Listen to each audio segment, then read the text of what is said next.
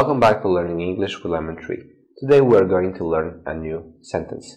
You ask about a restaurant and you will uh, you will get this answer. So it is another way of giving suggestions. Let's have a look.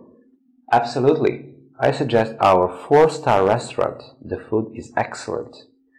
Absolutely. I suggest our four-star restaurant. The food is excellent. Absolutely. I suggest our four-star restaurant. The food is excellent. Absolutely. I suggest our four-star restaurant. The food is excellent. This phrase absolutely is another way of saying yes. Again, another way of saying yes. And it is informal. Informal. Absolutely. Absolutely. I suggest our four-star restaurant. So we have this word star. It is not the object in the sky, but it is a sign with numbers that is used to describe the quality of something.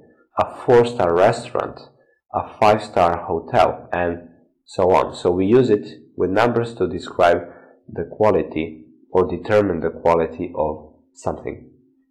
Absolutely, I suggest our four-star restaurant. The food is excellent. Thank you for watching. See you in the next video.